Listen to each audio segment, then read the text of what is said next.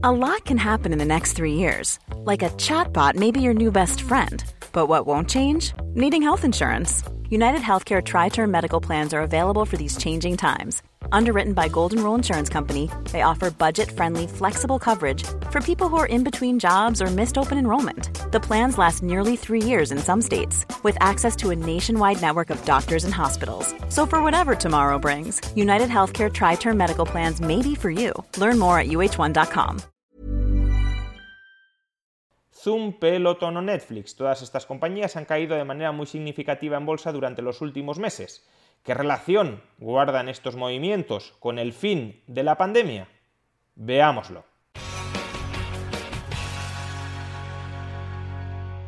La perspectiva de una subida de tipos de interés en Estados Unidos hace temblar la bolsa, porque si suben los tipos de interés y la renta fija ofrece una mayor remuneración a sus inversores, puede haber inversores bursátiles que decidan desinvertir en renta variable para empezar a invertir en renta fija y una salida de capitales, sobre todo si es una salida de capitales atropellada del mercado bursátil, puede provocar descensos importantes en los precios que si son anticipados hoy por los inversores pueden contribuir a anticipar esa salida de capitales. Justamente porque no me quiero ver atrapado en una estampida, salgo anticipadamente. Pero si todos salen anticipadamente, lo único que ocurre es que la estampida se anticipa. El mismo fenómeno, por cierto, se está produciendo ahora mismo en Bitcoin.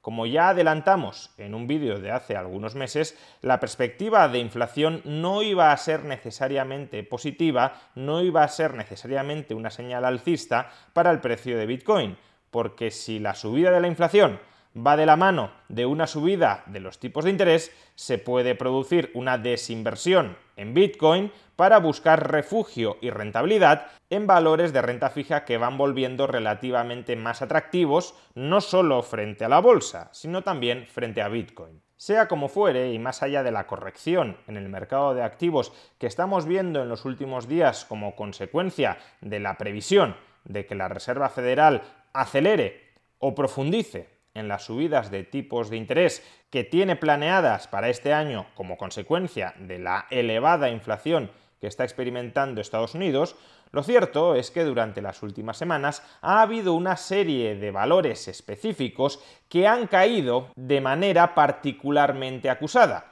valores bursátiles que han caído ya no por la perspectiva de que suban los tipos de interés y por tanto por la salida de capitales que puede estar experimentando la bolsa en general.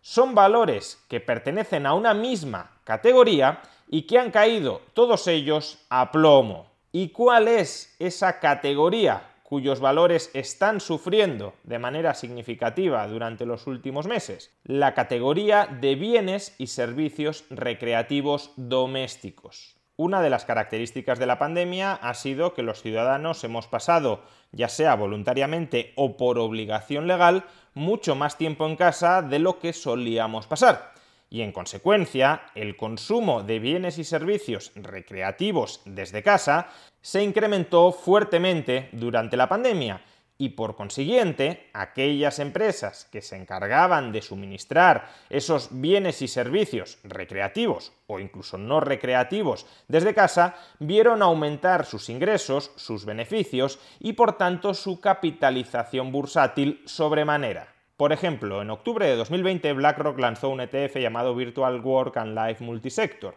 un ETF que pretendía agrupar las compañías cotizadas que proporcionaban servicios online tanto para trabajar desde casa como para vivir, disfrutar, consumir ocio diverso desde casa. En apenas cuatro meses, este ETF se incrementó un 40%. En febrero del año 2021, cuando España, por ejemplo, estaba sumergida en la tercera ola, este ETF se había incrementado un 40% con respecto a sus valores de octubre. Pues bien, a día de hoy este ETF se halla prácticamente en mínimos históricos, en mínimos desde que fue lanzado. Prácticamente todo el mundo que haya invertido en algún momento en este ETF y todavía no haya vendido, ha salido perdiendo, al menos hasta el momento. Pero no pensemos que se trata de un fenómeno aislado de este ETF concreto, quizá por haber seleccionado malas empresas relativas al consumo de bienes y servicios recreativos desde casa. No, es un fenómeno que se extiende a la mayoría de compañías que prestan servicios a remoto, especialmente si son servicios a remoto que tienen una cierta conexión con las relaciones personales o el entretenimiento que puede desarrollarse también de manera alternativa físicamente. Por ejemplo, Zoom Video Communications, la empresa que proporciona la plataforma de videoconferencias Zoom, se halla ahora mismo en su peor momento desde mayo del año 2020. La compañía experimentó una fuerte subida con la pandemia porque parecía que todas las relaciones, todas las reuniones humanas se iban a desarrollar a remoto y conforme la economía se ha ido reabriendo y conforme por tanto las relaciones humanas no se han desarrollado tan a remoto como se creía, como se esperaba, el precio de la acción ha ido desinflándose hasta el punto, insisto, que ahora mismo vale más o menos lo mismo que apenas dos meses después de empezar la pandemia.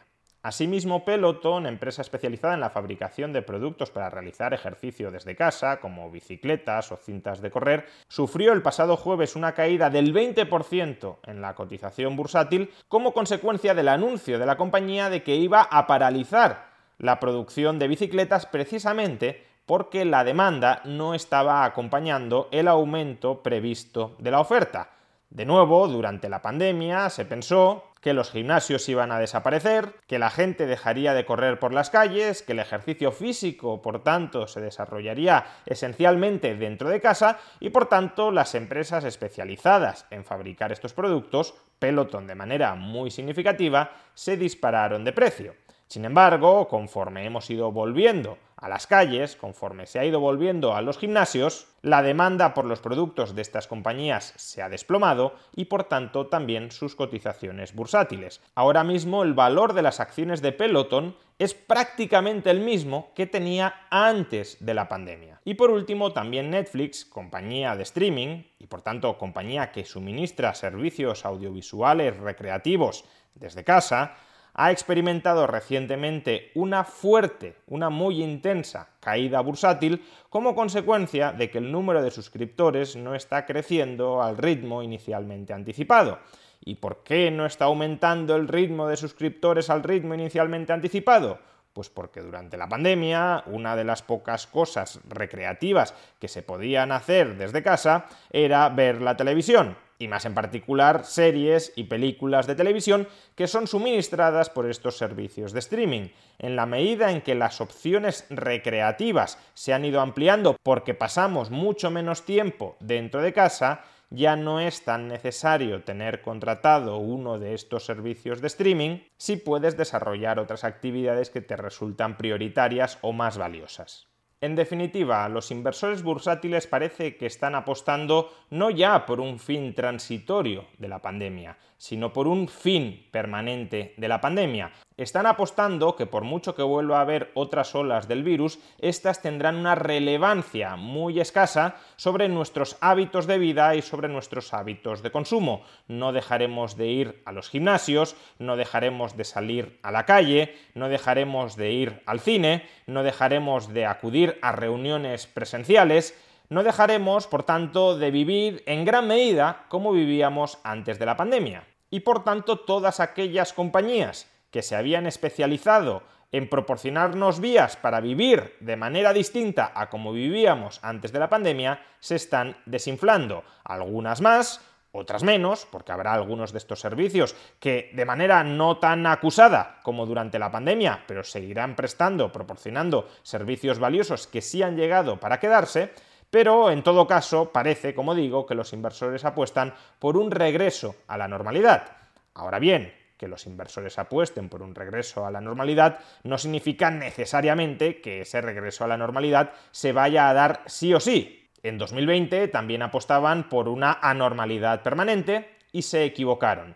Lo único que significa es que aquellas personas que se están jugando sobre el mercado su dinero y que por tanto tienen incentivos muy directos a informarse bien sobre cuál va a ser el curso futuro de los acontecimientos, esas personas están apostando por el fin definitivo de la pandemia.